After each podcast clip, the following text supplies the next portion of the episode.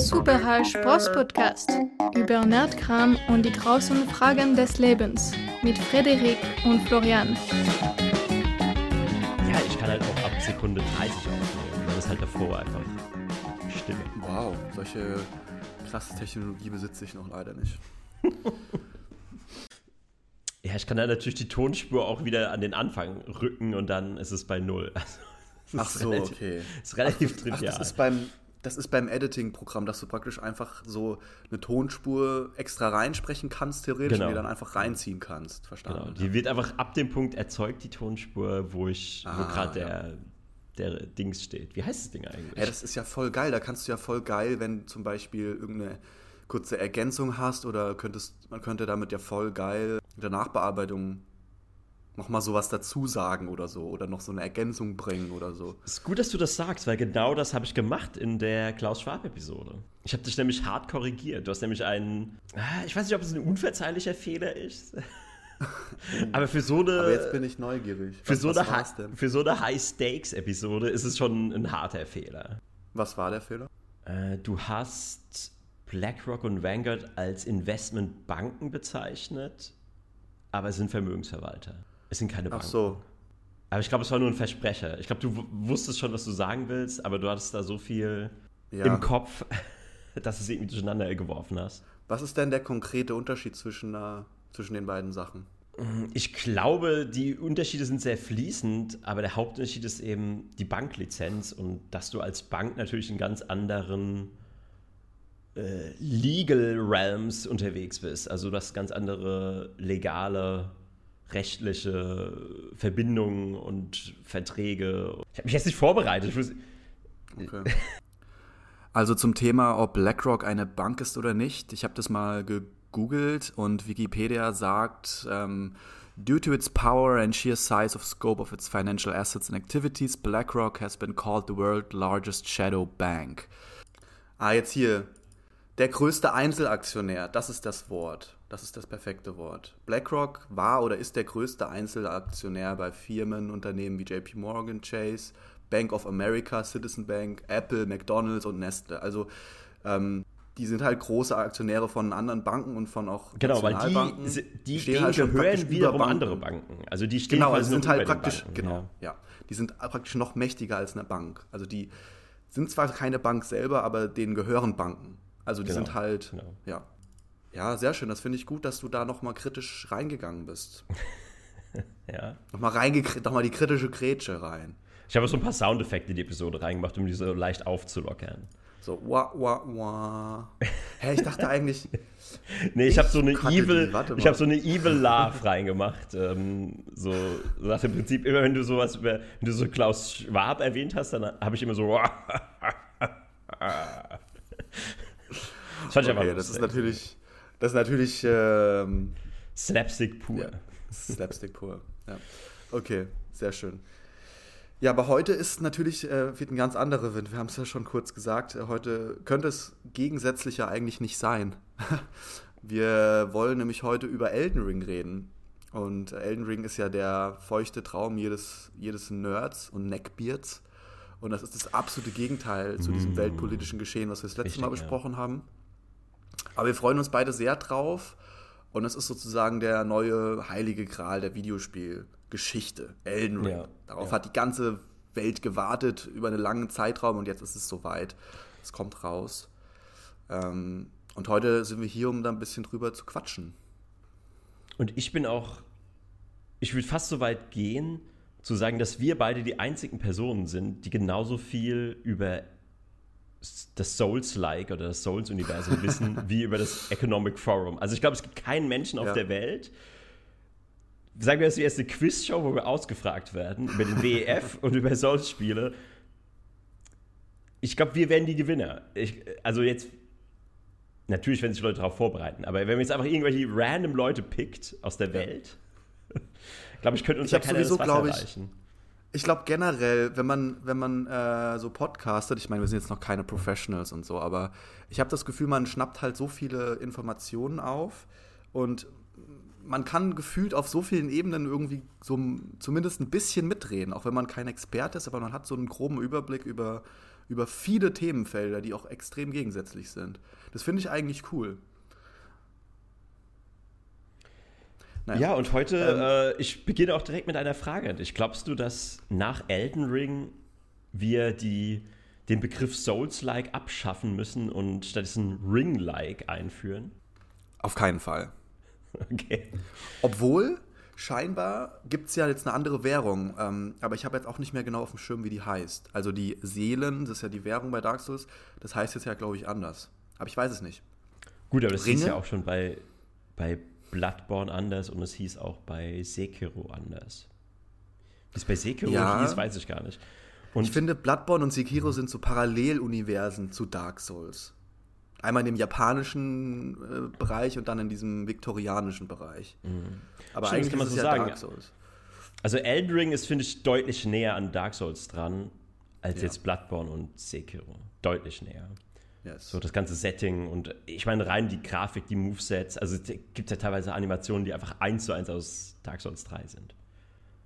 Ich glaube, das wollen ja auch die Fans weil du willst ja auch, dass es sich anfühlt wie Souls. Das haben wir auch bei dem Preview mhm. gesehen, das wir zusammen angeschaut haben, dass du so, also, dass es da Waffen gab, die sind immer wiederkehrend. Die gibt es seit dem allerersten Demon Souls, also sogar vor Dark Souls gibt es ähm, die klassischen, weiß ich nicht, 20 Waffen oder so oder 15 Waffen, die es dort gibt. Die gibt es in mhm, jedem ja. Souls-Titel. Ja. Und natürlich werden die dann immer erweitert. Bei Dark Souls gab es dann viel mehr extra Waffen noch, aber der Grundstock, der ist immer, der bleibt immer bestehen. Und ich glaube, das ist cool, um sich so eine das ist so wie bei diesen, bei diesen Videospielen, wo es um, um Kämpfen geht, ähm, Street Fighter zum Beispiel. Da gibt es ja auch diesen Ryu und Ken.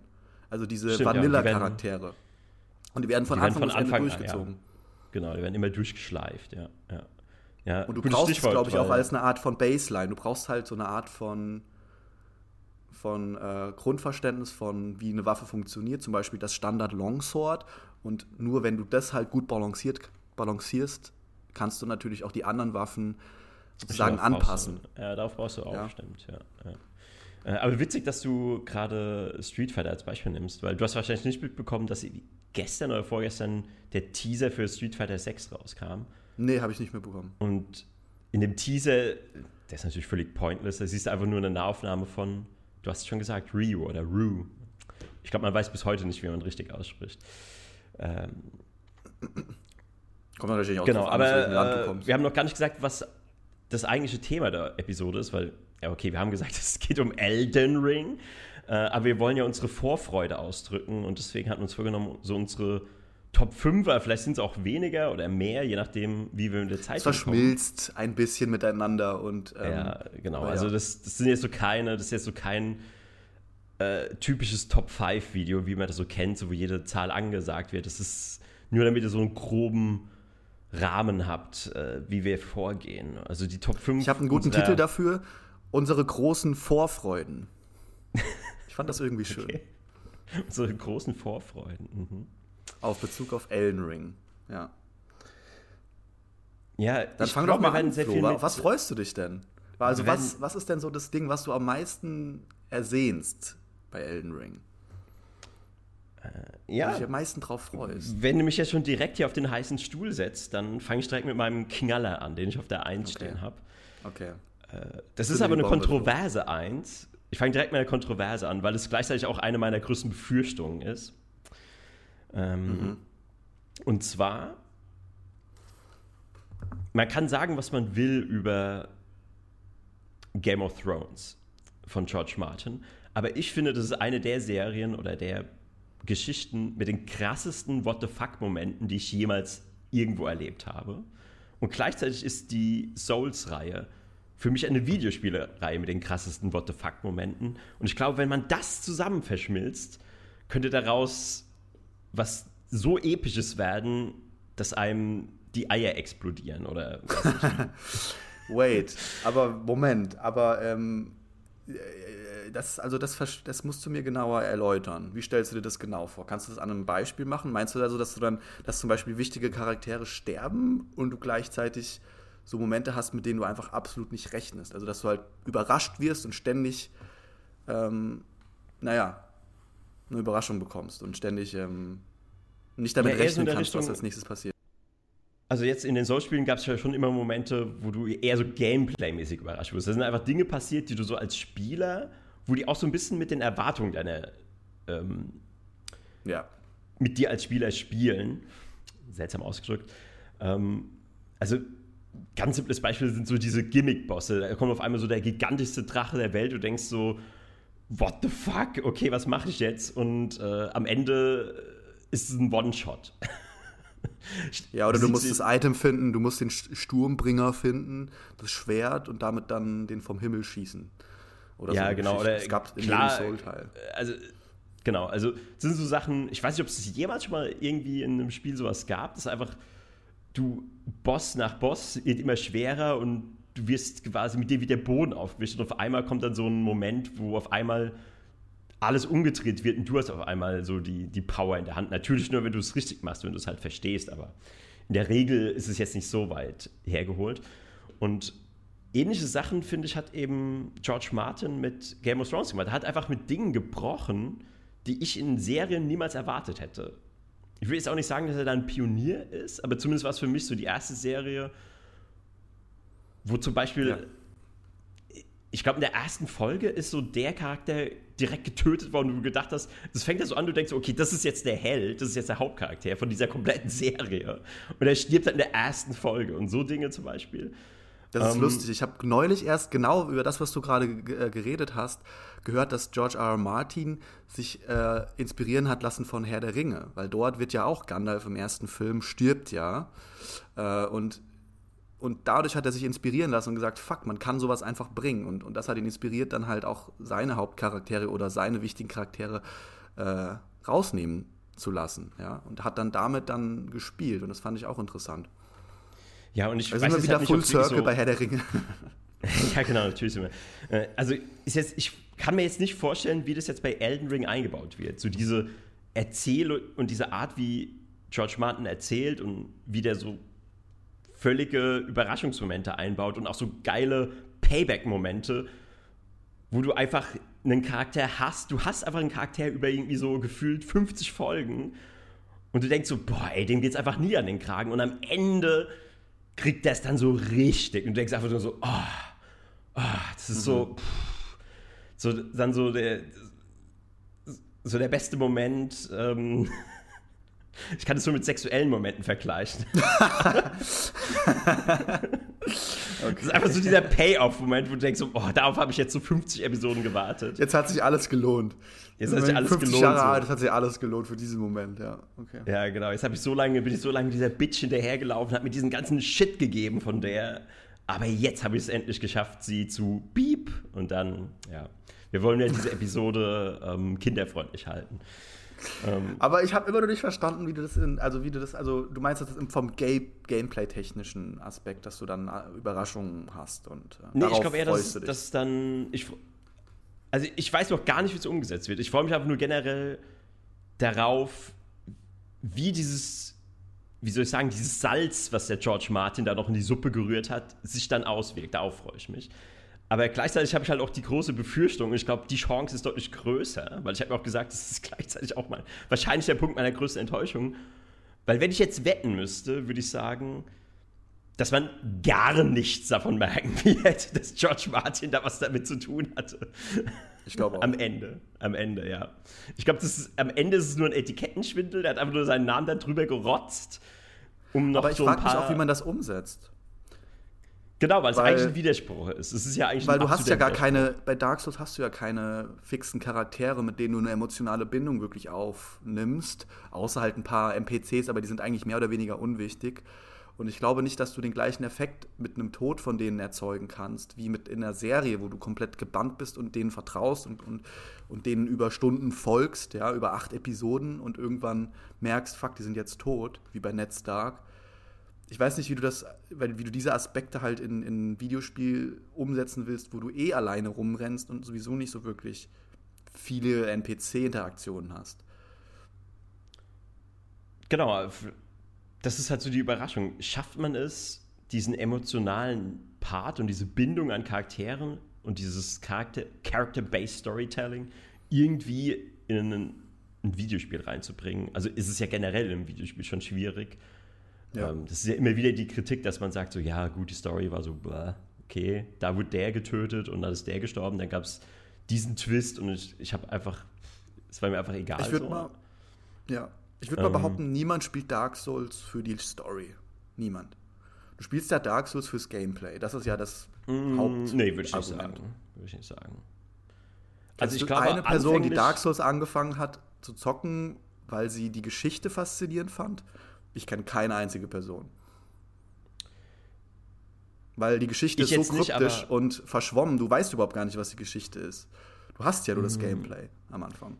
Nee, aber ich glaube, dass danach, äh, also nachdem Dark Souls so in die Popkultur übergegangen ist und so Leute wie der Vita Vati, Vita Vati diese ganzen Story-Videos gemacht haben, ich glaube danach, ähm, weil zum Beispiel ich, gut, das ist jetzt nicht so eine Art und Weise, wie man so ein Spiel eigentlich spielt, aber ich habe zum Beispiel mir manche Story-Videos angeschaut und dachte dann, okay, jetzt hätte ich Bock, diese Story im Spiel nachzuspielen und diese Story zu erleben.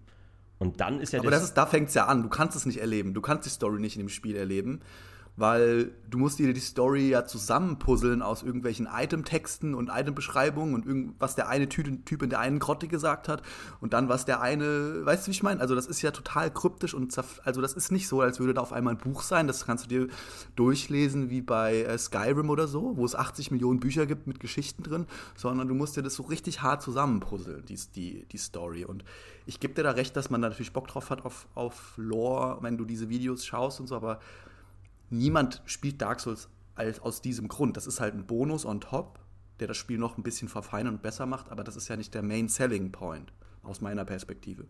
Ja, das, das natürlich nicht, aber das ist, das könnte man jetzt bei, ich glaube, das könnte man jetzt fast bei jedem Videospiel behaupten. Kommt drauf an, es gibt auch Videospiele, die sind extrem storylastig wo du ja, okay, zum Beispiel okay, Last nee, of Us, okay. wo du halt komplett äh, emotional dann gebunden bist mm. und an den Charakteren hängst und so. Ja, stimmt, ähm, stimmt. Es gibt äh, gerade so Adventures, also gerade so diese früheren Point-and-Click-Adventures, da ging es ja auch hauptsächlich um Dialoge und die Story. Und klar, manche hatten ja auch Bock auf die Rätsel, aber da ging es ja auch hauptsächlich drum. Die Rätsel waren ja immer nur so ein, so ein Block, über den du wieder drüber springen musstest, um den nächste, nächsten Teil der Story zu erleben. Stimmt, ja.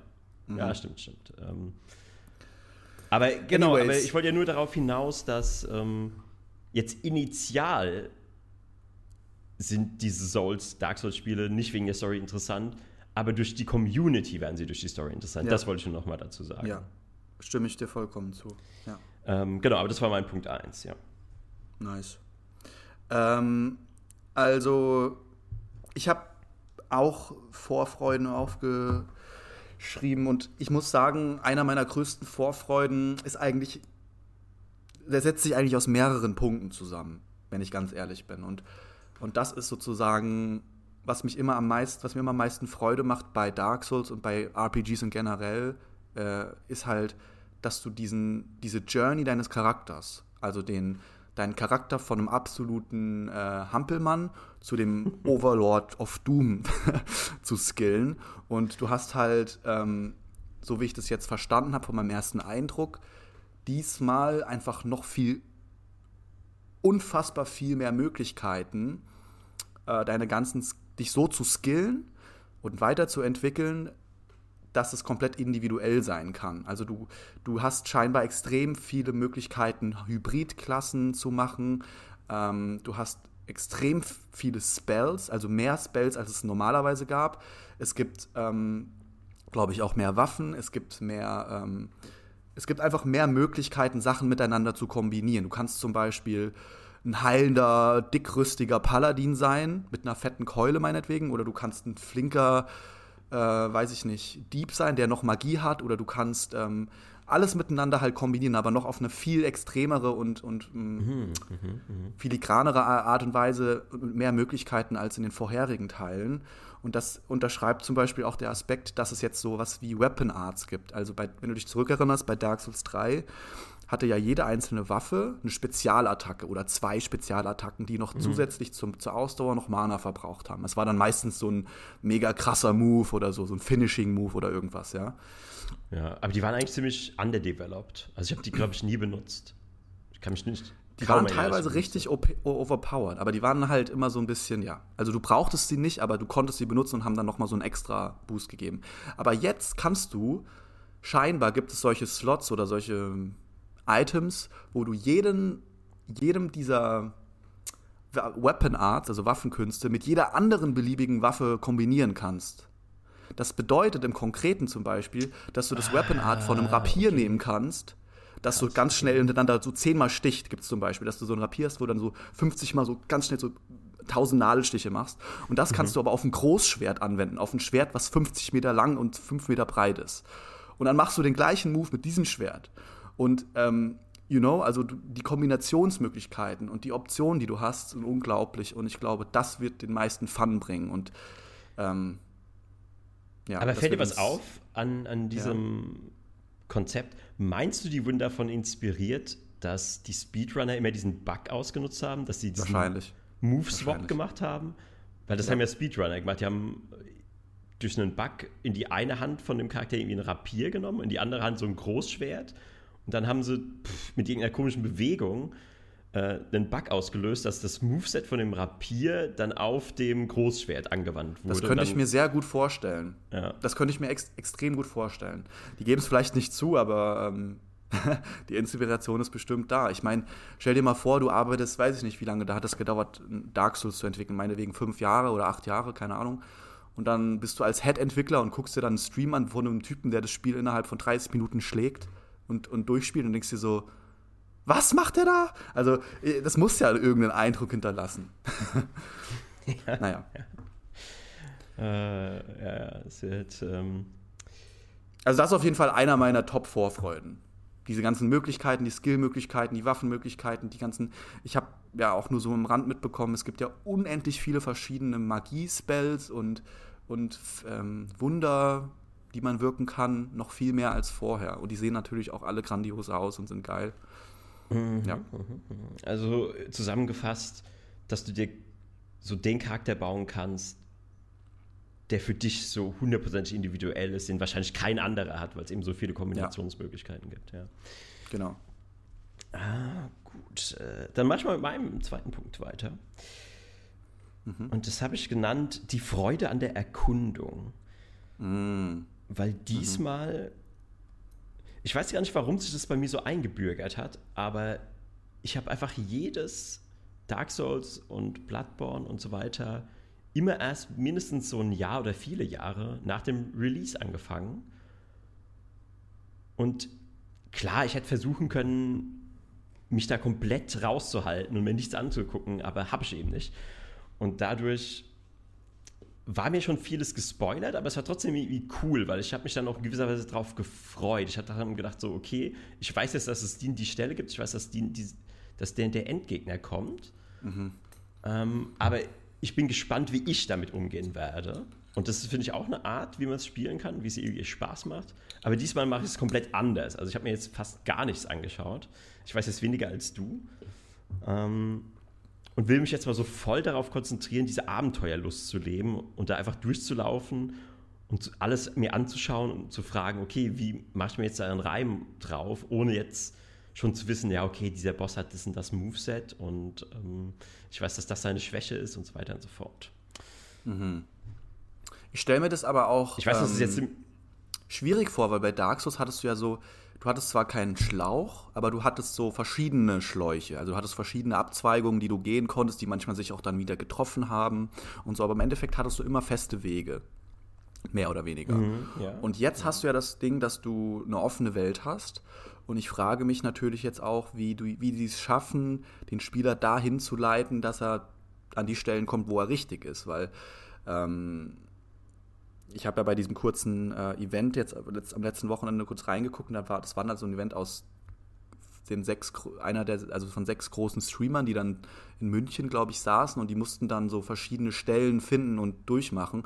Und da ist mir schon bewusst geworden, allein diese Stellen und diese Dungeons und sowas überhaupt zu finden, das, das schaffen manche Leute einfach gar nicht. Weil das einfach so eine Riesenwelt ist und so versteckt sein kann. Und dann hast du auch Du hast ja nicht nur eine flache Ebene, sondern du hast ja auch extrem vertikale Level-Designs. Also du hast extrem krasse Kli äh, Klippen und ähm, Weißt du, wie ich meine? Also, du, dann, wenn du so eine Klippe hast von 100 Metern und dann auf, auf Meter 30 ist da ein Loch, wo du rein kannst und da ist ein Dungeon, dann musst du erstmal drauf kommen. So, und ähm, ja, ja, ja. Und bei Dark Souls war das halt anders gesteuert. Da, bist, da hattest du dann am Anfang vielleicht die Möglichkeit, den Boss oder den Boss oder den Boss zu fighten. So, und dann hast du von zwei auf den Sack bekommen und hast gesagt, okay, dann mache ich halt den anderen. Und den, da bist du dann auch weitergekommen. Und so, das war ja cleveres Level-Design, dass du halt mhm. anhand der mhm. Stärke der Bosse merken konntest, ob du hier richtig bist oder nicht. Wahrscheinlich machen die das genauso, dass sie die Bosse dann sozusagen anpassen von der Stärke. Aber da du halt in eine 360 Grad in jede Richtung laufen kannst und äh, alles erkunden kannst, stelle ich mir auch vor, dass es teilweise sehr frustig sein kann, wenn du dann aus Versehen in einem Erkundungsdrang bist und dann irgendwie nach einer Stunde zu einem Boss kommst, der dich halt einfach nur zu Kleinholz verarbeitet und du einfach gar nichts, gar kein, keine Schnitte siehst. So. Also da muss man halt gucken. Ich weiß nicht, wie sie das umgesetzt haben. Ja, ich gebe auch zu, dass es auch eine Gefahr sein kann, weil gerade diese kryptischen, kryptischen Spiele, wie die Souls-Spiele, die machen, finde ich, sogar mehr Spaß, wenn man weiß, wenn man. Wo es lang geht. Zumindest so ein Starter, so ein Starter-Guide hat. Weil wenn du das nämlich nicht hast, dann verskillst du dich ja auch oft komplett. Ja. Und hast einen Charakter, der einfach schlechter zu spielen ist und dadurch weniger Spaß macht. Ähm, als wenn du jetzt weißt, okay, das sind, das sind, das sind wichtige ähm, Skill Points oder wichtige Eigenschaften und die tue ich am Anfang erstmal leveln und dann komme ich am besten weiter und dann habe ich auch ein schöneres Gameplay im Endeffekt. Also das ist ja. natürlich auch was, das leichter, man abwägen Leichter auf jeden Fall. Ja. Weil im Endeffekt kannst du ja Dark Souls oder jedes Souls-Titel und Sekiro und Bloodborne und alle kannst du auf Level 1 durchspielen, mit der Level 1 Waffe. Ja, okay, stimmt. Und je, je mehr du halt, halt auflevelst, desto leichter wird das Spiel halt im Endeffekt. Und äh, desto mehr Fehler, also im Endeffekt, je besser du skillst, desto mehr Fehler kannst du dir erlauben. Das ist eigentlich das. Und desto schneller geht's und desto leichter geht's. Aber das finde ich eigentlich ein cooles Konzept, dass es sozusagen so eine Scale ist. Weil es gibt ja auch Rollenspiele, wenn du da nicht so und so viel Stärke und so und so viel Leben hast, dann bist du halt einfach, dann kannst du es einfach nicht schaffen. Also dann geht's halt einfach nicht. Ja. Es gibt ja sogar Spiele, die lassen dich dann gar nicht in den Dungeon oder in die. Genau. Du kannst dann gar nicht in dieses Gebiet gehen, wenn du nicht Level, keine Ahnung, 75 hast oder so. Also das ja, ist ja das genau. Allerschlimmste. Genau. Ähm, ich rede über dich, Ubisoft. Das war jetzt ein äh, Schimpfwort. Ja. Wir doch, müssen wir das rauspiepen? Also wir wollten ja keine ja, schlechten Worte sagen. Ubisoft raus, rauspiepen, ja. Das, hat echt nichts verloren in diesem Podcast. äh, ja, was, was, du, äh, bist du jetzt nicht wieder dran? Warte, war das jetzt mein Punkt? Ja, mein, mein Punkt war das. Ja, ich habe irgendwie da, dazu auch viel gesagt, aber ähm, ähm, ich habe noch, ich würde gerne noch so ein Bedenken reinbringen. Und zwar ist das, setzt das an dem an, was wir gerade besprochen haben. Und zwar zu diesem Open World Thema, weil für mich war Dark Souls immer dominierende, das dominierende Gefühl, was ich bei Dark Souls immer hatte, vor allem wenn ich es zum ersten Mal gespielt hatte und wenig Ahnung hatte, wo es lang geht und was passiert. Ich hatte immer so ein Gefühl der Beklemmung. So ein mhm. Gefühl von, du bist in irgendwelchen engen Gängen, vor allem an, am Anfang. Du weißt nicht genau, was ist, was passiert hinter der nächsten Ecke und hinter, der, nee, hinter jeder Ecke ist eigentlich ein Typ, der dir mit einer Axt auflauert und du hast irgendwie so dieses, ähm, diese Beklemmung und diese Angst und diese Klaustrophobie nicht so richtig. Wenn ich mir vorstelle, dass ich jetzt auf einer weiten Wiese das Spiel starte und dann irgendwie erstmal 50 Kilometer in eine Richtung reiten kann, da ist für mich so ein bisschen so dieses, diese Notwendigkeit, dass ich jetzt hier in der Undead Burg bin, meinetwegen am Anfang mhm. bei Dark Souls 1 und ich muss mich da jetzt einfach durchfighten und es gibt keinen anderen Weg und ich muss das jetzt schaffen so. Und bei, bei da habe ich ein bisschen Zweifel, dass Elden Ring das nicht so richtig schafft, zumal ja auch durch eine durch eine physische Begrenzung, dadurch, dass du halt enge Gänge oder eine, eine oder einen, einen Raum hast, wo du nicht rauskommst, du musst dich praktisch dem Gegner stellen. Mhm. Wenn du aber eine, eine, eine offene Wiese hast, mit 80 Hektar Land und dann ist da ein Camp von Einheiten. Klar sind das dann vielleicht fünf bis zehn Einheiten und das sind vielleicht mehr als bei Dark Souls auf einem Haufen. Aber du kannst ja trotzdem einfach wegreiten oder du kannst einfach mhm. daran vorbeireiten. So, weißt du, du musst also du du bist nicht dem so richtig ausgesetzt. Und da stelle ich mir vor, dass dass das vielleicht so ein Abstrich sein könnte. Und ich hoffe, dass es nicht so ist, aber ja. Ja, aber ich glaube, du kannst sicher davon ausgehen, dass es eben einfach, du musst dich loslösen von dieser Dark Souls Experience. Ich glaube, es wird einfach anders. Und ich, ich habe auch die Befürchtung, das, äh, das war, finde ich, also auch wenn Zelda The Ocarina of Time immer so als so ein Masterpiece beschrieben wird, da fand ich es auch, das ist ja fast schon das gleiche Konzept wie Elden Ring. Du hast ein Pferd und du reitest durch so eine offene Welt und dann hast du so Dungeons. Du meinst Breath of the Wild, oder? Du meinst nicht Ocarina of Time. Doch, ich meine Ocarina of Time, da war es auch so. Also das ist ja ein Pferd, ah, okay. du hast eine offene Welt.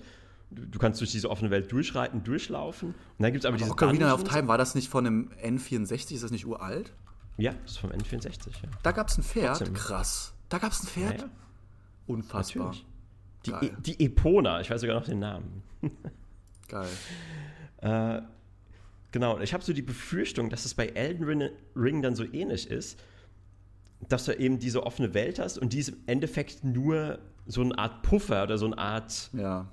so eine Art Zeitverschwendung, ähm, um eben die Dungeons zu suchen und die, die, ja, die Dungeons und die, das sind dann die eigentlichen Level, die dann auch wiederum so sind, ja. wie eben komplettes Dark Souls 3 zum Beispiel war. Das stelle ich mir auch so eher vor, ja.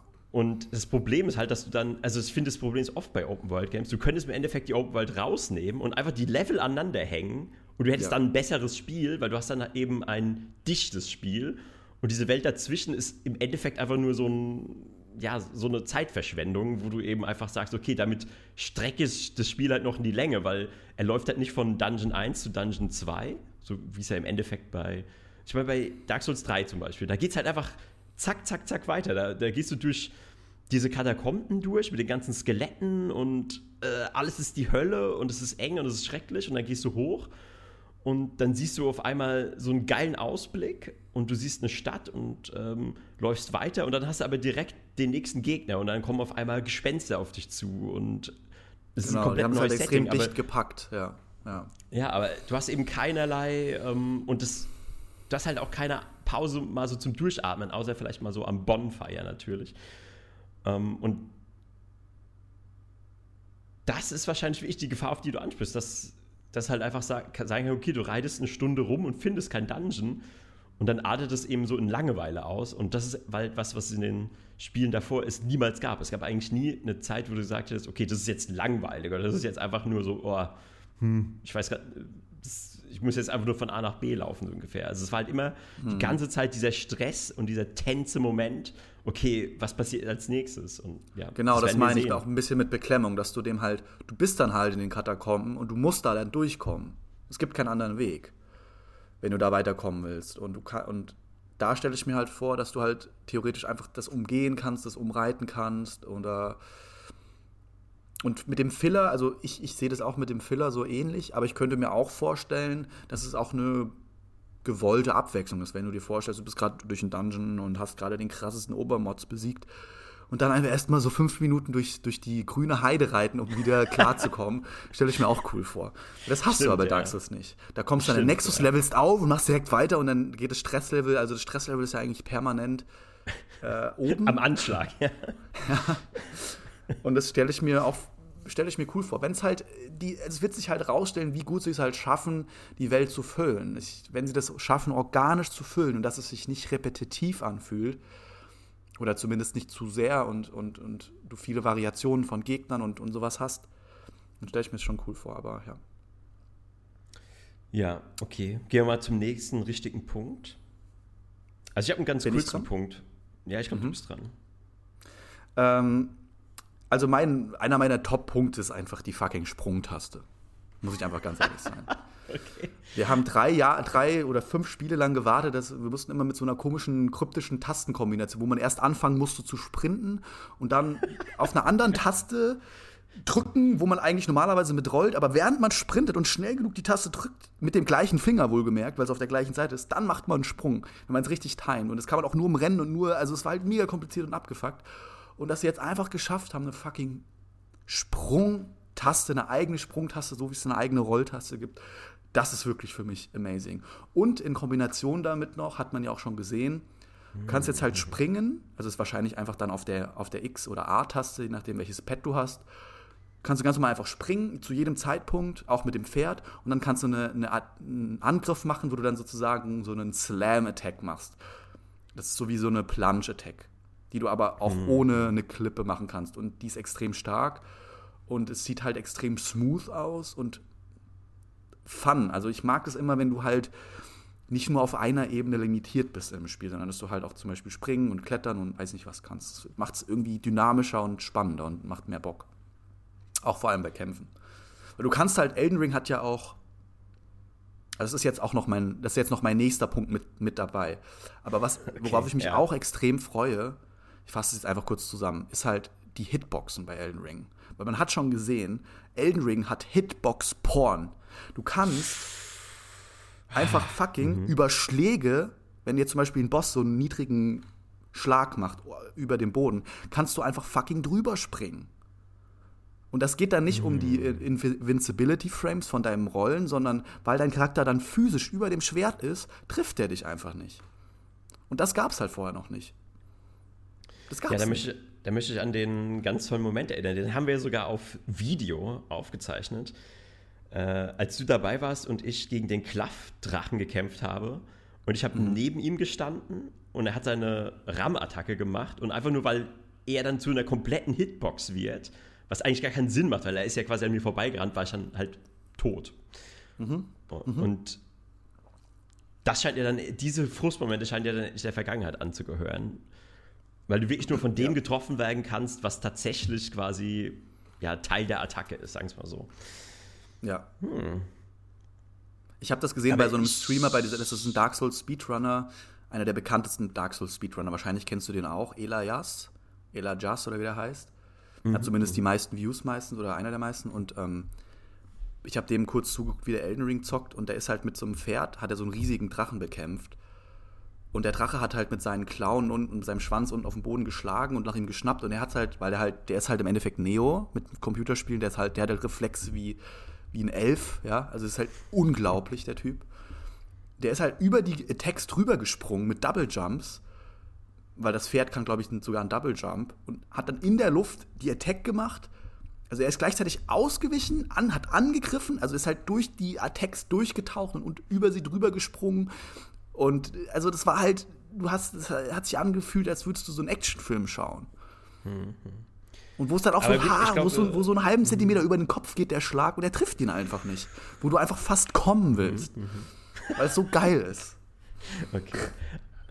Äh, ich wollte nur noch ergänzen, äh, wir haben halt beide nicht Sekiro gespielt, weil ich glaube, das ist exakt ja. bei Sekiro schon genauso. Das haben, da haben die das quasi perfektioniert und dann das ist halt auch das Geile bei From Software. Die, die haben dann immer ein Spiel, in dem tun die eine Gameplay-Aspekt perfektionieren und dann haben die quasi diesen Aspekt schon fertig für das nächste Spiel und können sich dann wiederum auf andere Aspekte. Und ich glaube, deswegen werden diese Spiele halt einfach immer besser und immer besser, ja. weil sie in jedem Titel irgendwas gemeistert haben. Und das ja. übernehmen sie dann einfach eins zu eins und packen dann aber was Neues dazu. Ähm, mhm. Also so ist mir immer aufgefallen. Ähm, aber gut, ich gehe mal zu meinem nächsten Punkt. Und zwar das ist für mich ein großes Fragezeichen. Ich habe es jetzt auch einfach mal Multiplayer-Blödsinn genannt, weil ich gehe mal davon aus, dass es wieder so eine Art Multiplayer-Aspekt geben wird. Und ich gehe auch davon aus, dass der wieder zu Momenten führt, wo man sich einerseits totlacht, aber andererseits auch in den Controller beißen will. Yes. Und äh, ich weiß noch gar nicht über den Multiplayer-Aspekt, aber ich glaube, dass es einfach nur geil wird. Also, dass es wieder bestimmt wieder Leute geben wird, die einen verarschen oder Leute, die einem helfen. Und dass es einfach, einfach coole Interaktionen gibt, weil einfach diese Community voll ist mit, ähm, ja, mit so Schelmen und Scherzkeksen, aber auch mit einer gewissen Form von Ehre. Also eine Ehrerbietung, wo du weißt, okay, ähm, wenn sich jemand vor mir verneigt, dann weiß ich, dass er jetzt ähm, eine spezielle Sache vorhat und mich nicht hintergeht und backstabbt zum Beispiel. Naja, gut, nur weil dich jemand, sich jemand vor dir verneigt, heißt nicht, dass er dir keinen Backstab geben will. Das ist, glaube ich, sein Hauptziel. Aber du meinst Backstab im Sinne von, er spielt nach den Regeln des Duellierens. Genau, das meine ich natürlich. Ja, ja. Also natürlich ja. gibt es den Backstab im Duell, aber ich meine Backstabben im Sinne von hintergehen, dass sich jemand erst als jemand ausgibt, der dir auf dem Abenteuer hilft und irgendwann tritt er dich eine Klippe runter. Ähm, das gibt es natürlich auch, aber das, das kann man dann manchmal, das bahnt sich dann schon so an. Also, ja, aber allein, dass es die Möglichkeit gibt, das feiere ich schon. ja.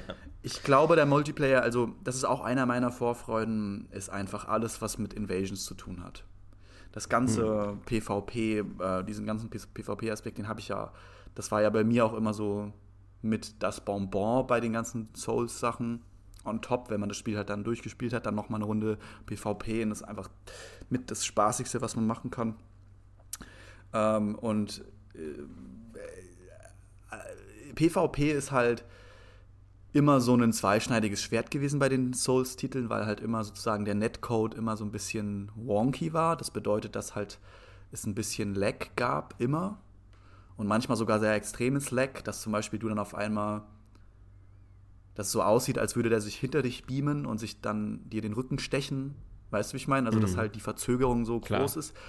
Und das ist halt die große Hoffnung, dass man, dass ich seit Dark Souls 1 habe, ohne Scheiß, dass ich diesen Netcode endlich mal ordentlich gebacken bekomme. Das ist halt, weil du hast dieses, du hast halt dieses ultra satisfying und präzise, diese ultra präzise Steuerung, die auf jede Mikrobewegung anspringt und perfekt reagiert, ja. Aber dann hast du halt das Bottleneck von dieser Verbindung. Und wenn du dann halt so laggige Gegner hast, dann bringt dir diese ganze geile Steuerung nichts, weil du halt trotzdem mit einer halben Sekunde Delay fighten musst, so. Und ja, ist im Endeffekt dann nur ein Roulette-Spiel. Beziehungsweise ja. du kannst es natürlich auch in deinen Skill mit einbauen. Also. Ja, ja, musst du ja dann musst, also muss, ja. musst du machen. Aber wenn sie das einfach noch ein bisschen besser hinbekommen, dann sehe ich auch als, als Elden Ring unfassbar großes Potenzial. Ich meine, bei jedem Souls-Titel äh, musst du mal beobachten, gibt es dann immer so eine richtig große Community, denen das Spiel eigentlich mehr oder weniger egal ist, die halt nur da, da sind, um PvP zu machen, Invasions zu machen, sich gegenseitig mhm. zu beschwören, Duelle, Fightclubs. Teilweise ähm, kann ich mir jetzt auch vorstellen, dass es Gruppenkämpfe gibt. Es gibt wahrscheinlich wieder äh, Covenants, die ähm, dir verschiedene Invasionsmöglichkeiten bieten. Ähm, und meine Hoffnung wäre es, dass man auch mal sozusagen ein bisschen größere Schlachten sehen kann. Also, dass du zum Beispiel mal so 5 gegen 5 Fights hast oder 3 gegen 3 oder so. Ähm, so dass man halt irgendwie dieses geile Gameplay, weil, weil was willst ja. du machen, wenn du, wenn du, wenn du es schaffst, das Game zu meistern? Du schaffst es, die krassesten Bosse auszumoven, du kennst alle Tricks, du kannst, du hast Reflexe wie eine wilde Katze und denkst so, oh, ich bin der Geilste. So, und was machst du dann? Dann legst du doch nicht den Controller weg, dann willst du dich doch mit anderen messen. Also so, mhm. so tick ich dann halt einfach in dem Sinne. Und dann habe ich Bock, ein bisschen zu fighten. So. Das gehört zu jedem Souls dazu. Und ich hoffe, dass sie den Netcode hinbekommen, weil wenn sie das hinbekommen, dann ist alleine aus der Multiplayer-Sicht das Spiel schon ja, spielenswert und erkaufenswert. Also ich glaube, der Multiplayer wird trotzdem gut, aber wenn ich wetten müsste, sagen wir hätten jetzt 1000 Euro auf das Spiel. Ja, ich leider auch. Würde ich auf jeden Fall darauf setzen, dass der Netcount wieder eine Katastrophe sein wird. Deswegen will ich mir auch kein ja. Review anschauen. Ich will einfach mich gar nicht damit, damit äh, konfrontieren, was da auf mich zukommt. Äh, also ich habe ein bisschen PvP gesehen, nicht viel, aber ein bisschen. Das war Teil dieses Events. Und es sah schon auf jeden Fall besser aus als bei den anderen Souls-Titeln und, und nicht so verzögert. Und dass es schon aussah, als gäbe es wenig Latenz. Aber es wird sich dann zeigen, wie das für den normalen Verbraucher ist. Ich meine, das waren ja spezielle Accounts, die die hatten und so weiter und so fort. Das wird ja dann, wird man scha schauen, wie es dann im echten. Ja, gut, und die Server sind dann natürlich noch nicht überlastet, wenn ja, du genau. eine kleine Auswahl spielst. Ja. Also ich das, weiß ja nicht, ob du. Ich würde auch die 1000 Euro darauf wetten, dass dein Account nicht so geil wird, leider. Aber die Hoffnung stirbt zuletzt. Ja, gut. gut. Ja, wo die Hoffnung nicht zuletzt stirbt, wo ich hundertprozentig von ausgehe, ist mein nächster Punkt.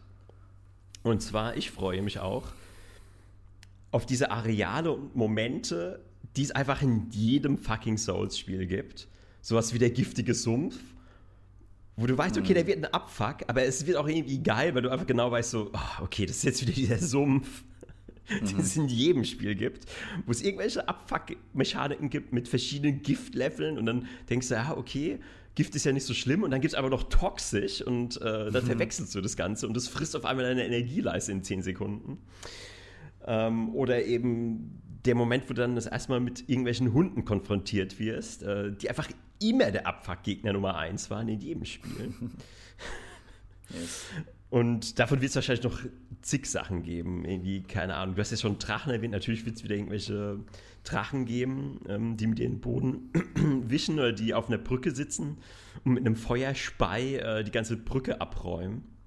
Mhm. Und wenn du nicht rechtzeitig äh, den Kopf einziehst, wirst du mitgebrutzelt. Also einfach die Momente, wo ich einfach davon ausgehe, die gab es bis jetzt immer und die wird es mit Sicherheit auch in Elden Ring geben. Und ich warte einfach drauf, dass es passiert. Ja, ich freue mich darauf, dass es passiert. Dass was, ich also sage, was, ach, was ist diese Freude? Okay. Also was, was erfreut dich daran? Dass es sozusagen wie so eine, bei einer Soap-Opera, dass du so einen Charakter hast, der immer wiederkehrt und dich dann freust und dich zu Hause fühlst? Oder warum freut dich der Sumpf zum Beispiel? Oder ist es der Struggle oder, oder was genau freut dich daran? Äh, ich ich glaube, es ist dann eher so ein Gefühl von nach Hause kommen. So, ah, okay, mhm. okay, das ja. ist jetzt gleichzeitig so dieses Vertraute, aber auch nicht Vertraute. Ich glaube, das freut mich daran, weil, bleiben wir beim Sumpfbeispiel. Also klar habe ich dann eine bestimmte Vorstellung, denke ich so, ah, okay, das ist jetzt wieder dieses typische Sumpf-Setting. Aber ich gehe davon aus, dass sie auch wieder irgendwas einbauen werden, was ich wiederum noch in keinem Sumpf davor gesehen habe. Ja. Und das ist so diese Spannung. Dieses einerseits so, ah, okay, das kenne ich, aber andererseits, okay, was ist jetzt der neue Kniff da dran? Ich würde sagen, das ist so die Freude, mhm. die es ausmacht. Dass man sozusagen schon, weil wir ja schon geschult sind, dass wir schon damit rechnen, dass solche Areale kommen und solche pa Sachen passieren, wir sozusagen auf eine Art darauf vorbereitet sind, aber auf eine andere Art wir, wissen wir ja nicht, was genau passiert. Also wir wissen schon, dass es etwas passiert und dass wir wahrscheinlich in eine, in eine, sumpfartige Situation kommen, aber wie wir dann damit umgehen und wie die Lösung ist, das müssen wir dann selbst rausfinden und das finde ich cool, ja. Ja, also ich gehe auch davon aus, dass es wieder ähm, irgendwelche Passagen geben wird, wo du auf so ganz schmalen Balken balancieren musst und irgendjemand wird was auf dich werfen oder schießen. Ja, auf jeden Fall, auf jeden Fall. was auch immer, genau. Gibt es eigentlich Fall Damage? Weiß man nicht. Ich glaube, ich habe was aufgeschnappt, dass es keinen Fall Damage gibt. Ah, also ich weiß, bei Sekiro gab es nämlich auch keinen Fall Damage, da hatten die es auch abgeschafft. Aber andererseits, es gibt ja auch immer die, den Spell, also diesen Zauber, mit dem du Voll Damage vermeiden kannst oder zumindest verringern kannst. Mhm. Und es wäre komisch, wenn es diesen Zauber nicht gäbe, andererseits. Hm. Das stimmt, ja. Ich glaube, diesmal gibt es richtig coole und abgedrehte Zauber, die so, also teilweise, die halt so komplett unterschiedlich sind, die so, ähm, weil man kann ja natürlich, man kann Projektile einfach schießen, du schießt irgendeinen Seelenpfeil irgendwo hin, aber dann gibt es auch solche Sachen, dass du irgendwelche Sachen beschwörst und es gibt ja jetzt auch solche, ähm, weiß nicht, ob das jetzt ein Spoiler für dich ist, aber scheinbar gibt es solche Spirit Animals, die man beschwören kann, die dann an der Seite kämpfen. So zum Beispiel so drei so Geisterwölfe, die dann so ein bisschen den Gegner mhm. ablenken eine Zeit lang und ein bisschen Schaden machen und nach einer Weile sind die dann tot, aber du hast halt. Nee, das war sogar schon im Trailer. Ja, okay. Da war das schon drin. Aber du kannst da alles Mögliche beschwören. Ich glaube, du kannst auch sowas wie Gegner beschwören. Also das, was so ganz normale Hollows sind oder so, kannst du dann, glaube ich, mm. auch beschwören. Hat an deiner Seite oder als Gegner? Nee, an deiner Seite eben. Hm, also, also ich habe auch noch einen äh, Punkt. Irgendwas soll ich dazu noch sagen? Ähm, Achso, okay. Ach genau, zum Thema Zaubern. Was ich auch geil fände, wenn es mal so einen Zauber gäbe, das geht dann eher so in Richtung Stealth oder Schleichen wenn es einen Zauber gäbe, wo du dich einfach in einen Gegner verwandeln kannst. Und du kannst dann zwar nicht als dieser Gegner kämpfen, aber du siehst dann halt so aus, so wie bei Hitman zum Beispiel. Also, wenn, wenn ihr die Hitman-Spiele kennt, du kannst ja dann, sagen wir, du musst in eine Küche rein, dich reinschleichen mhm. und dann ermordest du so einen von den, von den Küchenassistenten, vergleichst dich als Koch und dann wirst du innerhalb dieser Küche nicht erkannt, weil du eben aussiehst wie ein Koch. Also sowas in der Richtung fände ich witzig, wenn du dich jetzt, also klar funktioniert es nicht überall, aber sag mal, du, du bist in einem Areal, wo eben dieser eine Gegnertyp ist und wenn du dich dann in diesen Gegnertyp verwandelst, dann kannst du da einfach durchlaufen, dass sie dich erkennen. Sowas finde ich witzig, wenn es sowas geben würde. Ja, oder dass du zum Beispiel, das ist eine voll geile Idee, ich stelle mir das richtig lustig vor, vielleicht so ein Zauber, der wenn du den Gegnertyp einmal vor dir hast, dann musst du den irgendwie auf den anwenden, ohne dass er das merkt, also von weit weg, und dann verwandelst du dich in den und dann kannst du da durchlaufen. Das heißt, du musst dem sich erstmal auf eine Art stellen und dann genau, gleichzeitig. Genau, genau. Ja, das fände ich auch cool. Es du brauchst quasi erstmal so eine schon, Vorlage. Du, brauchst so die, erstmal die Kopie, die du irgendwie kopieren musst. Und das ist so die Herausforderung. Wenn du es dann aber erstmal geschafft hast, den zu kopieren, dann bist du quasi unverwundbar in diesem das waren ja auch einer der lustigsten Momente bei Dark Souls, gab es ja auch diese, oder auch glaube ich bei anderen, bei Dark Souls 2 gab es, bei Dark Souls 3 auch, gab es ja diese Items, die du genommen hast und dann hast du dich in Gegenstand verwandelt. Ich weiß nicht, ob du das kennst. Und dann bist du durch, dann, wenn du ah, invaded ja, ja. wurdest, hast du dich zum Beispiel in eine Kiste verwandelt oder in eine Statue oder in einen Kerzenständer und konntest dann dich in so eine Position neben die anderen Kerzenständer stellen, weißt du, wie ich meine? Oder dahin, wo eine Box halt Sinn machen würde. Und dann ging es halt immer darum, wie gut kennt der Gegner das Level. Weil es gibt ja schon viele Sachen, die da rumfliegen, viele, also viele, naja, Texturen und viele Items und so weiter. Und dann dieses Versteckspiel daran, das war auch extrem lustig in meinem PvP. Ah, wie cool. Das habe ich echt nie gemacht. Also ich wusste, äh, jetzt wo du sagst, erinnere ich mich, dass es das gab, aber ich habe das echt nie angewandt. Schade, ja. Zum Beispiel, dass ich dann ein, oder manchmal, du konntest dich dann teilweise auch ähm, als, als Gemälde oder so verkleiden oder als, als, als Vase oder so. Und wenn dann jemand versucht hat, dich zu schlagen, einfach nur weil er das kaputt machen wollte oder weil er testen wollte, ob das echt ist oder nicht, konntest du das halt parryen. Also konntest dich dann komplett darauf vorbereiten. Du bist eine Box, ja, eine Holzbox und der andere kommt an mit seinem fetten Schwert und will die einfach umhauen. Denkt sich nichts groß dabei, aber du parryst es dann. Weil du, aber die Box parryt den. Das ist halt unendlich comedical ähm, Potenzial. Ja. Ah, da habe ich echt was verpasst. Aber wusstest du, dass es ein komplettes Spiel gibt, wo das dieses Spielprinzip hat? Ja, ja, ähm, also äh, Hide and Seek äh, und äh, Ter ja, so Trouble Terrorist also, Town. So einer, einer, einer muss, äh, also eine Gruppe von Spielern müssen sich quasi verkleiden oder müssen sich ja. als ähm, ja, Boxen und so weiter als Props, mhm. ähm, als Gegenstände in der Welt ähm, verwandeln und verstecken und die anderen müssen die finden. Und äh, das ist quasi wie so ein ja. simples Versteckspiel. Ähm, aber das Krasse ist, dass eigentlich dies, so ein komplettes Spiel ist einfach so ein kleines Spiel in Dark Souls. Das ist eigentlich ja. auch verrückt. Unglaublich, ja. Das ist quasi so das Spiel im Spiel. Da, aber davon gibt es eigentlich so vieles in den, in, in den Souls-Spielen, dass du quasi so kleine Gameplay-Elemente hast, die du gar nicht nutzen musst, die, an die du komplett vorbeilaufen kannst, so wie ich, aber die extrem viel Spaß machen. Mhm. Yes. Und es ist aber so, hm, ja, ach, das packen wir mal so rein, so, so als äh, Nebenschauplatz sozusagen. Und ja. das, das, zeugt halt von der Qualität vom Spiel. Ähm, wenn die so viel guten Content haben, dass sie drauf, dass sie quasi darauf verzichten können, dass als Spieler alles wirklich mitnimmt überhaupt. Weil sie ja. wissen, okay, selbst wenn er nur 10% davon erlebt und mitnimmt, hat er immer noch so eine geile Experience.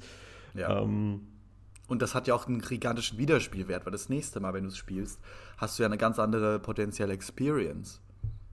Und dir werden ganz andere, du begegnest ganz anderen Aspekten, die du vorher gar nicht mitbekommen hast. Das ist ja auch immer cool. Also, kann, also wenn ich heute Dark Souls durchspiele, ich sehe immer noch was Neues. Also ich habe es jetzt schon länger nicht mehr gespielt. Das letzte Mal in unserem Podcast-Rahmen, glaube ich. Da habe ich es auch nicht durchgespielt, glaube ich. Da habe ich es einfach nur ja, so ein bisschen rumgedaddelt.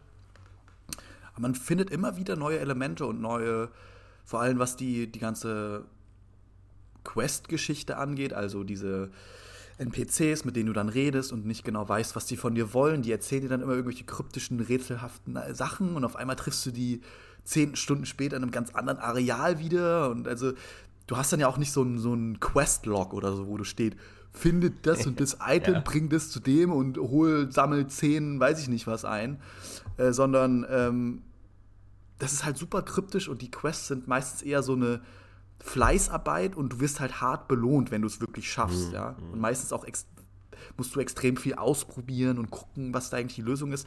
Und sind wir mal ehrlich, die meisten Leute googeln das einfach, weil meistens ja kriegst du irgendwelche besonderen Belohnungen und du willst sie dir halt nicht entgehen lassen, mit, wenn du die Quest nicht richtig abschließt. Ähm, aber irgendwie macht das Ganze auch irgendwie so ein bisschen interessanter, weil, weil, weil die Gefahr für Fehler halt größer ist und, und irgendwie du das dann irgendwie ernster nimmst. So. Ja, gut, ich weiß dass du zum Beispiel keine NPCs einfach umhauen darfst. Dass das halt mhm. so eine goldene Regel ist einfach zum Beispiel. Das muss man auch erstmal raffen und lernen durch viel Schmerz. ja, aber zumindest eine, gut, also du kannst schon welche umhauen. Du musst ja nur damit rechnen, dass du dann eben diese Questline ab, abschließen kannst. ja, aber voll oft ist so, wenn du dann, wenn du dann guckst im Wiki oder so, was, was dir diese Questline bringt, da kriegst du dann halt ein Item, was zum Beispiel eine Waffe auf maximales Level bringt, zum Beispiel. Und davon gibt es nur zwei im ganzen Spiel pro Run. So, und du würdest dir halt dieses Item entgehen lassen, wenn du die Quest nicht machst. Ja, gutes Beispiel. So, solche Sachen halt. Natürlich kannst du es ganz normal durchspielen, aber du willst es natürlich, du willst es natürlich dann deinen Charakter auch perfektionieren am Ende. Naja. Ja, aber da, da kommen wir auch wieder, ähm, da bin ich sehr gespannt, wie sie das handeln. Also ist es, vielleicht machen sie sogar diesmal einen Questlog oder meinst du, es ist ein No-Go? Weil ich weiß es nicht, ob es so, sowas geben wird in der Art. Also ich glaube, ich kann es mir ehrlich gesagt äh, nicht so wirklich vorstellen. Weil gerade bei so einer offenen Welt könnte ich mir denken, das wäre natürlich schon ein Bruch mit dem, was sie bis jetzt gemacht haben. Aber ich könnte es mir schon denken, dass es nicht, ich will es jetzt nicht ganz ausschließen, dass sie zumindest jetzt nicht so dieses Standard-Questlog mit äh, den Map-Markern und so weiter, weil es wird ja keine. Oder gibt es eine Karte? Nee, ich glaube, es gibt keine Karte. Es gibt ist ja auch ein Karte. Logo. Es gibt eine Karte. Ja. Krass, okay. Das ist ja auch ein First, ein absoluter First. Aber es kann sein, dass du die Kartenteile erst finden musst. Also ich glaube, das, ich könnte mir vorstellen, dass es so, dass du halt am Anfang erstmal so ein kleines Snippet finden musst, dann hast du das Areal, wo du gerade bist und dann je mehr du erkundest, desto mehr Teile der Karte findest du und desto mehr Informationen hast du halt. Ja, aber nochmal zu den Questlines. Ich kann mich da erinnern, das ist ja teilweise so kompliziert. Ich habe in Dark Souls Ja. 3 eine Questline versucht zu machen und ich habe die komplett im Wiki offen gehabt. Und trotzdem, ich habe ein Und trotzdem kleines Detail, ich habe ein kleines Detail übersehen oder falsch gemacht Ja. und verkackt. Und dann war die ganze Questline dahin. Ja, Und weil das, genau. das ist ja wirklich auch so eine Timing-Sache. Du musst dann, also du darfst dann, bevor du jetzt nicht, zum Beispiel, du musst mit einer bestimmten Person reden und wenn du mit der nicht geredest und dann aber schon in, über irgendeine Schwelle trittst, über irgendeine unsichtbare Schwelle, dann ist diese Person weg, weil du dann im neuen Genau. Areal bist. Du darfst das andere Areal nicht betreten, bevor du nicht mit der Genau, Person geredet genau. hast. Und wenn du es nicht gemacht hast, dann ist so das komplette, für deinen kompletten Run ist es halt ausgesperrt. Kannst du das nicht mehr machen. Das ist halt dann einfach gnadenlos. Exakt. Und so ist mir halt passiert. Ich bin dann irgendwo, Ah, ich glaube, ja. nur so zwei Schritte zu weit gegangen, war dann im nächsten Areal, bin dann zurück und dann war einfach die Person, die war dann umgebracht worden. Also so, ähm, Ah, Das, das war diese Questline, wo so ein Assassine hinter einem NPC her ist. ja. Und du musst dann irgendwie den Assassinen. Das ist auch so ganz komisch. Also du, du musst dann warten. Du darfst auch nicht zu früh sein. Du darfst den irgendwie nicht zu früh. Ich habe die Quest auch gemacht und ich, ich kenne die Quest und es ist ein Pain in the Ass. Ich weiß ganz genau, von was du redest. Es geht dann ja auch mit dem Zwiebelritter, dann musst du mit dem reden, mit dieser Zwiebelrüstung und darfst dann aber nicht in dieses nächste Areal gehen, bevor du nicht mit dem geredet hast. Und, ähm, und sonst, wenn du es nicht machst und den anderen Typen losschickst, das ist halt ultra kompliziert und keiner erklärt ist. Also es ist eigentlich unmöglich, die Quest zu schaffen, wenn du, außer du hast halt extrem viel Glück und du schaffst es einfach aus Glück. Aber wenn du einfach sagst, okay, ich will jetzt die Quest schaffen, du hast halt wenige Möglichkeiten oder Informationen, die dir dabei helfen oder die dir erzählen, was du genau machen musst, also im Spiel. Da steht dann halt im Wiki, steht dann halt so ein Text und den musst du halt durcharbeiten und raffen und dann halt, ähm, ich finde es hilarious, dass, dass es dann halt trotzdem nicht geklappt hat bei dir. Ich finde es irgendwie lustig, weil mir Ja ist gut, aber diese tausendmal Texte- solche Sachen schon passiert, ja. diese, diese Texte in den Wikis, die sind ja an sich schon äh, kryptisch. Die musst du erstmal Ja. entschlüsseln. Also, das ist ja auch schon. Also, ich weiß nicht, ob die das schon so gut erklären, wie es geht. ob es wahrscheinlich einfach nicht besser geht. Aber wenn du diesen Text liest, denkst du erstmal so, pff, boah, also diese Questlines, die, die habe ich mir dann teilweise zehnmal durchgelesen, um, um Ja. die irgendwie abzuschließen. Ja. Aber ein paar habe ich auch tatsächlich auch abgeschlossen. Also es war nicht Ja, so, dass ich, dass ich alle, alle versemmelt habe. Ich meine, die, die Onion Knight, also die Zwiebelritter, oder der lustigste Charakter überhaupt, ähm, den muss man ja eigentlich immer machen. Also den habe ich auch, den habe ich auch durchgezogen. Sehr Bis zum. Ende habe ich ihn mitgeschleift quasi. Sehr gut, sehr gut. Ja, also ich habe auch noch vielleicht ähm, noch eine Sache, auf die ich mich freue. Das hat mich so ein bisschen inspiriert, was du gerade gesagt hast mit dem Sumpf. Einfach so versteckte Mechanics generell. Also mhm. alles, was dazugehört. Also Gegner-Mechanics und vielleicht auch ähm, Effekte, sowas wie Gift oder gibt es ja verschiedenste Effekte. Und so Mechanics, die man einfach erstmal lernen muss. Weil Dark Souls hat uns jetzt über drei, vier, fünf, sechs Spiele sozusagen erzogen, uns ein bestimmtes Verhalten antrainiert.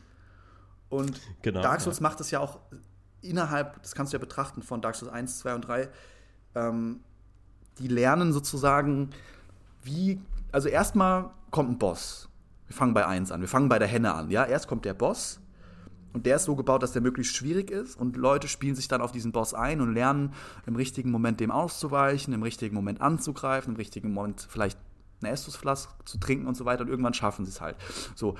Aber was jetzt Dark Souls Macher machen ist, bei dem nächsten Boss oder bei dem nächsten Spiel, das sie entwickeln, nehmen sie dann auch die Vorlagen und das Verhaltensmuster der Spieler und bauen dann Bosse, die sozusagen mit diesem Verhaltensmuster spielen und dem widersprechen.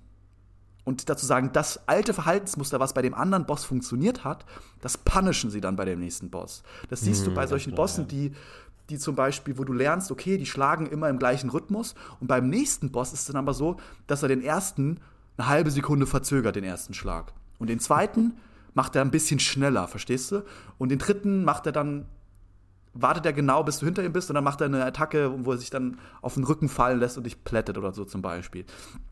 Und das finde ich halt geil, so dass du praktisch immer neu lernen musst. Du musst praktisch immer die KI ist immer ein bisschen besser als du und die KI oder die Computerbosse ähm, sind immer so ein bisschen auf den Gegner ausgelegt, auf den menschlichen Gegner ausgelegt, den gut platt zu machen und du musst dann sozusagen deine eigenen antrainierten Impulse überwinden können äh, um dann den neuen Gegner zu überwinden. Das finde ich irgendwie immer super interessant und alles, was mit Mechanics und Reiten und Traveln und versteckte Waffenmechanics und versteckte Combat Mechanics und versteckte ähm, Gegner-Mechanics, Welt-Mechanics, das sind alles Sachen, auf die man sich natürlich freuen kann.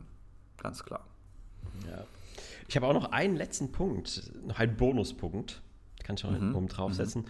Und das ist für mich eigentlich in jedem ja, From Software-Spiel so gewesen, ob es jetzt in die Dark Souls, Bloodborne oder sonst was war. Ich finde immer selbst Cheese-Taktiken raus. Und das macht mir eigentlich auch schon fast am meisten Spaß, weil ich dann teilweise. Ähm, weil, ja, ich muss zugeben, ich, ich bin schon so jemand, der die Souls-Spiele oft so etwas lazy durchspielt. Ja, das ähm, weiß ich. Ja, genau, das hast du auch schon erlebt. Und manchmal falle ich damit dann auch böse auf die Fresse, weil man kommt dann immer irgendwann an den Punkt, wo du dann halt doch einfach die Zähne zusammenbeißen musst und äh, irgendeinen Skill halt einfach ähm, äh, wirklich lernen und umsetzen. Genau. Ähm, und normalerweise musst. hättest du, wenn du das Spiel normal gespielt hättest, hättest du den Skill über die letzten zehn Stunden dir angeeignet. Aber wenn du halt genau. halt zehn Stunden lang cheest, mehr oder weniger, und dann musst du den Skill auf einmal abrufen, den du zehn Stunden lang, dem du zehn Stunden lang aus dem Weg gegangen bist, dann ist es halt, äh, kann ich mir vorstellen, dass es frustig sein kann. Aber das ist Fair Game so. Also ich meine. Ja, denke ich auch, ja. Ja, Fair Game. Also wenn man, wenn man halt irgendwie kreativ oder auf, du setzt dann eben weniger dein, deine Handgeschick ein, sondern deinen Kopf. Also du überlegst ja dann halt, ja. Hm, wie, wie kann ich hier, also ich habe zum Beispiel, mh, hm, also ich glaube, das gibt es wahrscheinlich auch Videos zu, aber ganz am Anfang von Dark Souls 3 gibt es so einen komplett überpowerten Crystal Lizard oder so einen riesigen Crystal Lizard. Und den kannst du eigentlich gar nicht besiegen, weil der, der ist ja am Anfang, kann aber bisher Level 1 oder Level 2. Und ich habe einfach rausgefunden. Als Normalsterblicher kannst du ihn nicht besiegen, ja. Ja, klar, okay, wenn du jetzt, äh, wenn du zum fünften Mal, klar, ne, hast, weißt alle Attack-Patterns, da schaffst du natürlich auch mit, einem, mit so einem Level 1-Dolch. Ist ja klar, ist ja nur eine Frage der Geduld. Ähm also ich habe ich hab ihn gepackt beim, beim, als ich Dark Souls ähm, jetzt durchgezockt habe. Ich habe ja ein paar Spielstände angefangen. Ich habe die nicht durchgespielt oder so, aber so halt angefangen. Ich habe, glaube ich, zweimal oder so direkt am Anfang ihn gelegt. Also, sorry, ich wollte jetzt nicht braggen oder so, aber es gibt andere Bosse, die noch extremer sind die noch unschlagbarer sind. Bei Demon's Souls zum Beispiel gab es ja am Anfang einen Boss, den man ja nicht schlagen konnte, wo du sterben musstest. Hm. Und den Boss, den kannst du schlagen, aber es dauert halt eine Stunde, weil du so wenig Schaden gegen den machst und der dich fast one-shottet. Aber es gibt Leute, die das, die das machen. Aber das sind halt meistens Götter oder Speedrunner.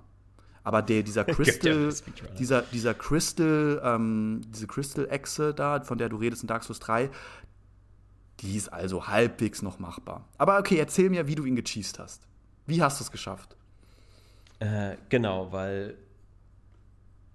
Und ich würde sagen, da habe ich schon eine gewisse äh, gedankliche Leistung reingesetzt, weil der hat eine Attacke, das ist so eine Rollattacke. Da rollt er sich so zusammen und rollt auf dich mhm. zu.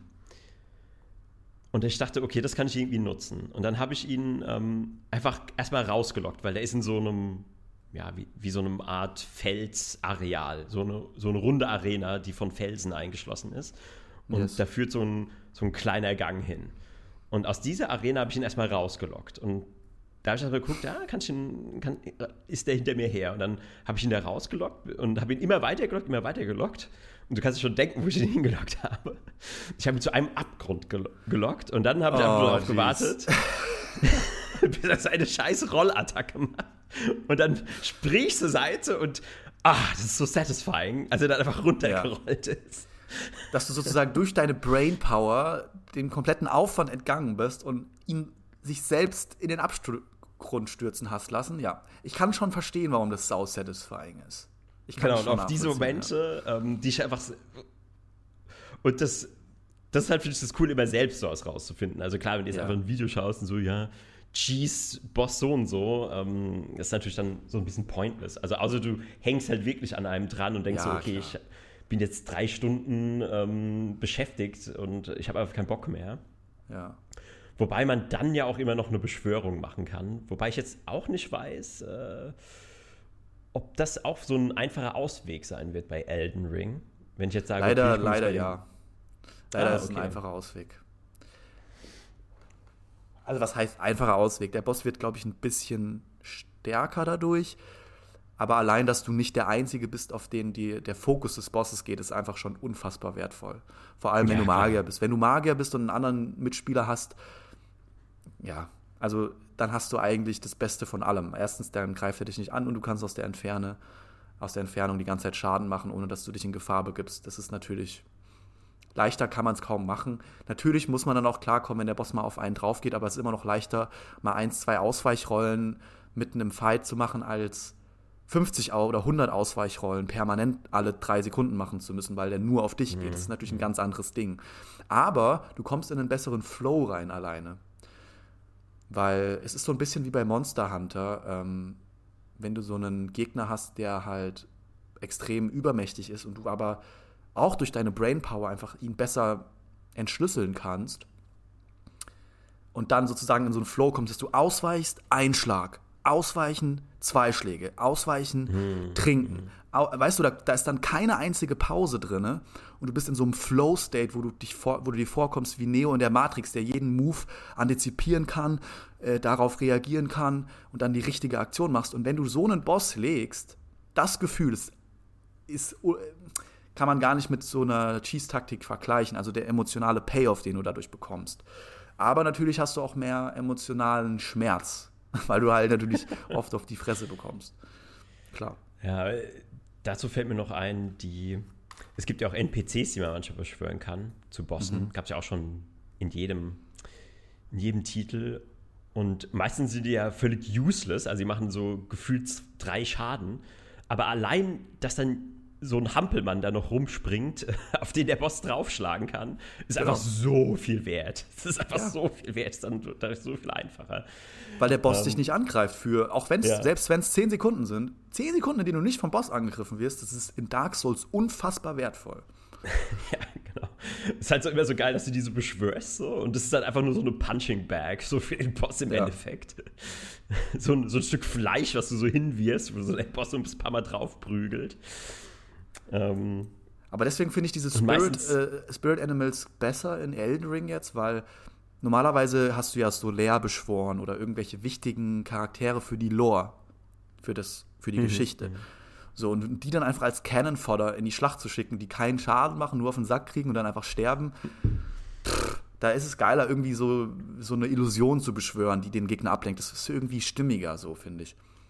Man konnte ja zum Beispiel ja, auch ja also das Spoiler ist jetzt aber dieser, dieser Endboss im DLC von Dark Souls 1. Da konntest du diesen, das ist jetzt ein harter Spoiler. Soll ich dich spoilen oder nicht? Weiß ich jetzt nicht. Also bei Dark Souls 1 weiß ich ja eh schon alles. Nee, du hast ja noch nicht, naja. Da habe ich, schon, hab ich schon zig Speedruns gesehen und All-Boss-Speedruns ja, und so weiter. Aber du hast nicht die Lore und Sachen mitbekommen. Aber okay, dann spoilere ich dich jetzt. Also es gibt ja Artorias und der hat einen Hund und wenn du einen geheimen Raum findest, dann kannst du den bei dem krassen Endboss, den Hund von Artorias, die beschwören als NPC. So, das ist ja eigentlich diese mythische Kreatur. Und der wird halt einfach vom Boss. Den Wolf, Sith. Ja. Und der wird halt einfach das vom weiß Boss. Ich, das weiß ich zum Beispiel. Ich weiß, okay, dass man cool. beschwören kann. Ja. Ähm, und der wird halt einfach von diesem Boss von Manus, der wird einfach so zerlegt wie Kleinholz. Also das ist einfach gar nicht mehr lustig. Aber trotzdem ist es natürlich wertvoll, aber es trifft halt nicht diese Epicness so von diesem. Stimmt, Ding, darüber habe ich mir nie Gedanken gemacht, dass es natürlich so ein Bruch in der Lore ist, weil es sind ja alles krasse Kämpfer und Helden. Aber wenn du die beschwörst, können die so gar nichts. Das sind so die, die absoluten Noob-Charaktere. Meistens und halten die relativ viel aus. Meistens halten die mehr aus als du und. und ähm, genau. Aber die, du kannst sie auch heilen, wenn du dich selbst heilst. Und deshalb ist es natürlich extrem wertvoll. Aber Schaden machen sie nicht wirklich, das stimmt auf jeden Fall. Ja. Aber es gibt halt eine Ausnahme und das ist dieser geile Moment, wo der Onion Knight bei Dark Souls 3 dann den Riesen einfach so mit zwei Schlägen niederknüppelt, mit dem Storm Ruler, mit diesem Sturmschwert. Ah, ich habe den nicht beschworen, ich habe den selber mit dem Sturmschwert erlegt. Das wusste ich zum Beispiel nicht, dass der das dann macht. Krass. Genau, wenn du den beschwörst, dann hat nämlich der dieses Schwert. Ähm, klar, du kannst auch selber das holen und dann, ähm, ja, kannst du einfach mhm. nur da, dabei sitzen und ein Däumchen drehen. Im Endeffekt. Krass. Weil du machst eh quasi keinen Schaden gegen den, gegen diesen Riesen. Das heißt, du hast, da ist eine, du hast, nur um das Revue passieren zu lassen, du hast bei dem Boss, wo es ein Item gibt im Bossraum, der den Gegner mit drei Angriffen besiegt, du hast dir sozusagen, du warst so lazy, dass du das nicht mal selber gemacht hast. Du hast dir jemanden beschworen, einen NPC, der dieses Item für dich benutzt, damit, damit der das mit diesem Item, was du auch selber benutzen hättest können, für dich erlegt. Habe ich das richtig verstanden? Okay. noch eine Sache zu meiner Verteidigung. Ich wusste nicht, dass, dieser, dass dieses Item im Raum liegt. Das ah. habe ich erst danach rausgefunden. Ach so. Na dann. Und außerdem war das wie Teil viele Versuche hast du, Wie viele Versuche hast du dir. Na egal, ich will ist auch Quatsch. Ich, Dark Souls-Spieler, also ich muss dazu sagen, Dark Souls-Spieler sind ähm, toxisch. Ich merke das auch bei mir, ich bin toxisch weil ich so einen, ich, das ist so dieser toxische Elitarismus äh, in Bezug auf Dark Souls so, weil man hat so einen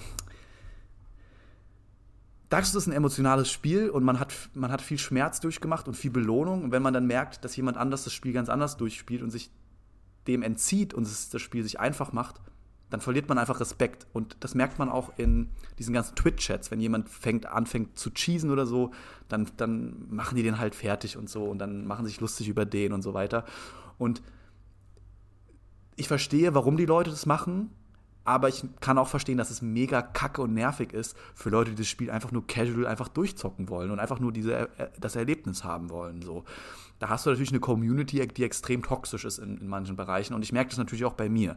Jetzt in Bezug auf dir, dass ich dich so ein bisschen, dass ich mich so ein bisschen darüber lustig mache und so oder so ein bisschen dich negge, sage ich mal, jetzt in diesem Bereich. Aber ähm, it's nothing personal, ist einfach nur Dark Souls Toxicity. Das gehört aber okay, dazu. Okay. Ja, ich finde es gar nicht so schlimm, weil ich kann beide Seiten tatsächlich sehr gut verstehen. Ja. Ähm, ich kann so diese Rage verstehen, wenn man da so wirklich ähm, ja, diese pure, dieses pure Erlebnis haben will. Das, das ist so ein bisschen wie wenn, wenn jemand äh, so ein Whisky-Konnoisseur ist und dann sieht er, wie jemand sich einen Whisky-Cola macht. Ja, genau. Also für die Leute, die jetzt vielleicht gar nichts mit Spielen zu tun haben, das ist ungefähr der Vergleich dafür. Ja, oder das ist so, wie wenn du zum Beispiel Du also hast einen Faustkampf auf der Straße und, und du schaffst es, den gerade so zu besiegen und du hast irgendwie den Fall, fehlen zwei Zähne, du hast ein blaues Auge, deine Rippen sind gebrochen, aber du hast es geschafft, dein Leben zu verteidigen und das Leben deiner Liebsten, ja. Versus jemand anderes, der dann, der ist in der gleichen Situation und der rennt halt einfach weg und ruft die Polizei. So, und der erzählt sich, stellt sich dann hin und sagt, ja, ich hab den auch platt, ich hab den besiegt. So, äh, das ist so ein anderes Level von sich dem Problem stellen oder der, weil, okay, weil Dark Souls spielt ja mit Vergleich, Verzweiflung. Dark Souls spielt glaub, der Vergleich hinkt ein bisschen, weil äh, im echten Leben ähm, geht es ja wirklich um dein leibliches Leben, davon hast du nur eins und in Dark Souls hast du nun mal ähm, viele Leben oder unendlich Leben, könnte man sogar genau. fast sagen. Aber wenn sich jetzt jemand hinstellen würde, der die Polizei gerufen hat und gesagt, ah, ich bin der allerkrasse, ah, guck mal, diese Lusche und sowas. Ähm, Gut, oder okay, oh, das hab, wäre, ja. Weißt du? Aber ich glaube, dass es jemand sich dann, machen würde.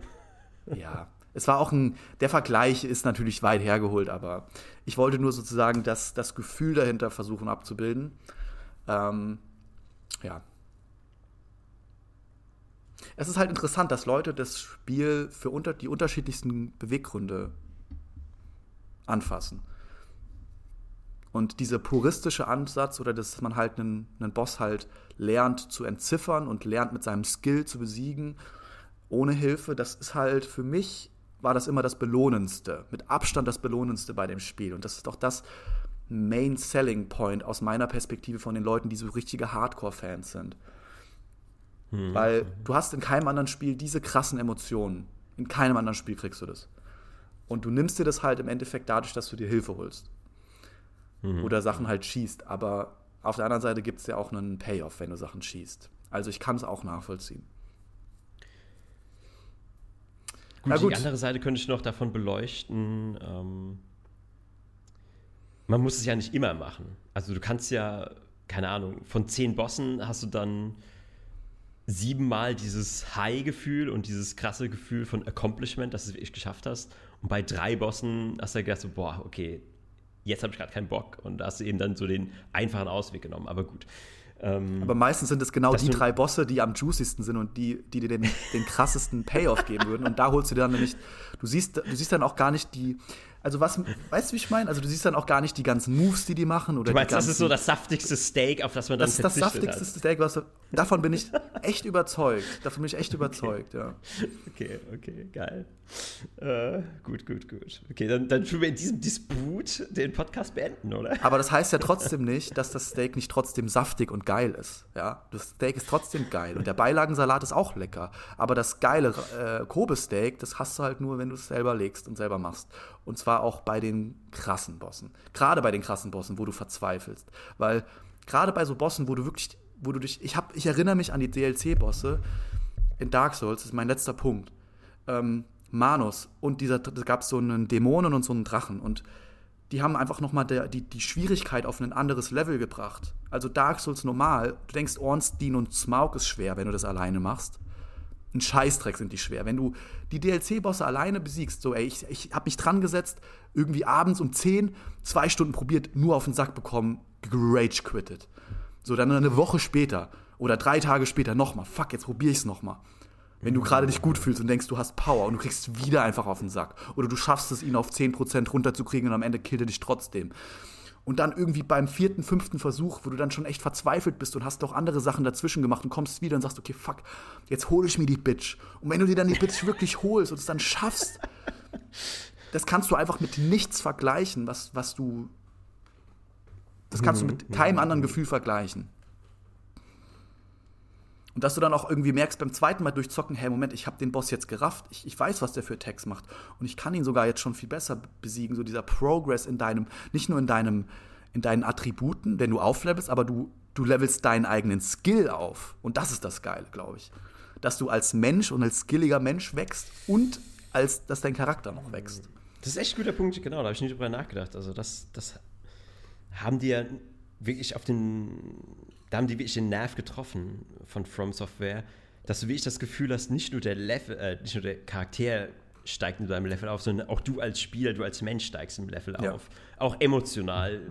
Ja. Was du für Schmerzen aushalten kannst und was genau. für Frust, wie, wie frustresistent du, du bist und werden kannst oder sein kannst. Ähm. Das sind dann auch Benefits, die, äh, die übertragen sich halt ins echte Leben. Also vielleicht Hast du vielleicht mal im echten Leben auch etwas, wo du immer wieder dran scheiterst oder immer wieder, vielleicht ist es eine Bewerbung, mhm. die du schreiben willst, an der du eine Woche lang sitzt. Und ähm, wenn du nicht diese Dark Souls-Momente gehabt hättest, würdest du vielleicht aufgeben. Aber weil ja. du eben diese Frustresistenz aufgelevelt hast, ziehst es vielleicht durch und holst dir den Job. So, ja. damit, das sind jetzt meine letzten Worte. Ja, in diesem Sinne, ich, dem kann ich nichts mehr hinzufügen. Jetzt haben wir ganz viel über äh, Elden Ring und Dark Souls gelabert, aber ich fand's, ich fand's, fand's gut. Wann kommt das Spiel eigentlich raus? Wollen wir das vielleicht noch kurz erwähnen? 25. habe ich gehört. Also morgen, richtig? Kommt es morgen raus? Morgen, ja. Ja, das, äh, ich kann es gar nicht fassen. Jetzt, wo du sagst, wird es auf einmal so real, dieser Fakt, dass es morgen wow. rauskommt. Äh, also eigentlich musst du dich jetzt richtig einspannen und den Podcast äh, bis morgen geschnitten haben. Naja, ich würde den ja gerne schneiden, aber ich hätte halt gerne den anderen. Ich hätte, ja, das können wir nachher besprechen. ich hätte gerne den anderen erstmal fertig gemacht. Ja, okay, guter Punkt. Also, um sein, eigentlich bin ich auch mit dem Podcast dran. Ähm, Ach so, okay. Aber vielleicht können wir auch tauschen und du machst den, weil ich würde jetzt heute nicht dazu kommen. Aha. Ja, ähm, muss ich mal gucken. Aber lass uns erstmal Tschüss sagen, bevor wir jetzt hier in, in äh, Gefilde kommen, die schwierig sind. Äh, ja, checkt uns aus auf ähm, Spotify und ähm, überall, wo es Podcasts gibt. Ähm, und macht's gut. Ja, äh, macht das, wie es der Frederik gesagt hat. Und äh, ich hoffe, ihr freut euch genauso auf Elden Ring wie wir. Und äh, dann sehen wir uns ja, in ein paar Monaten wieder, wenn wir alle ähm, mit eckigen Augen und Augenringen vor dem PC vorgekrochen kommen und das endlich durchgespielt haben. Bis dahin, ciao. Ciao.